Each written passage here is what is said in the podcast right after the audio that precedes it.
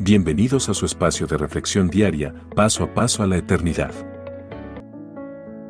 Deseo de grandeza. El deseo de ser grande y ser reconocido está impregnado en el corazón del hombre.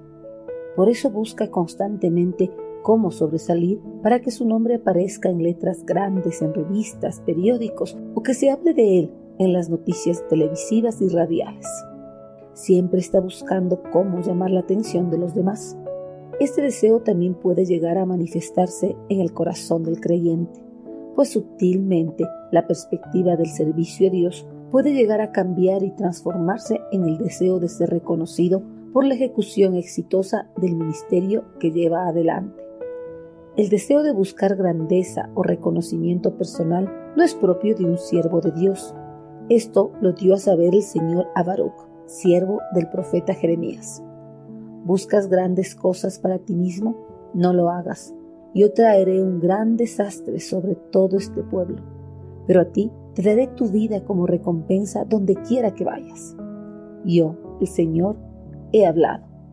Jeremías 45:5 Cuando el creyente busca algún rédito personal o reconocimiento por su servicio a Dios, pierde toda la perspectiva de lo que implica el verdadero servicio al Señor ya que al buscar grandeza y admiración despoja a Cristo de su gloria.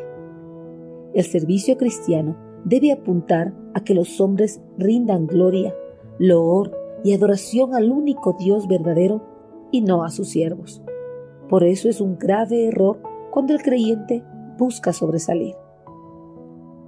Este error puede ocasionar que el creyente pierda su privilegio de servir a Dios, y no solo eso, sino que también pues puede recibir una severa reprenda por su rebelión.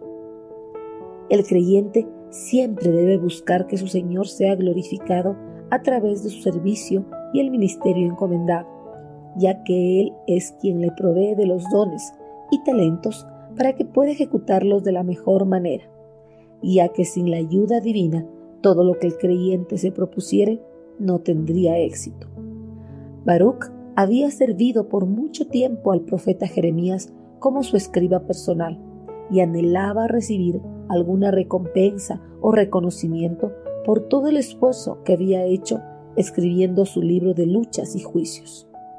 Ante este deseo el Señor le dijo a Baruch que dejara de poner sus ojos en él y en cualquier recompensa que pensaba que merecía, ya que él estaba a punto de destruir todo lo que estaba a su alrededor y no quedaría nada.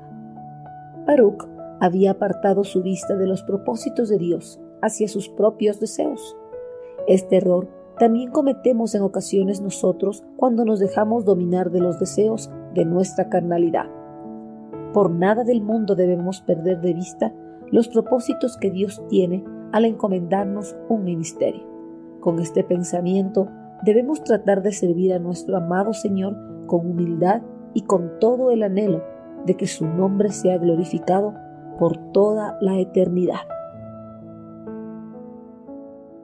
Envíenos sus sugerencias y comentarios a nuestro correo electrónico ministerio.jesusislife.net. Este programa es una producción de Jesus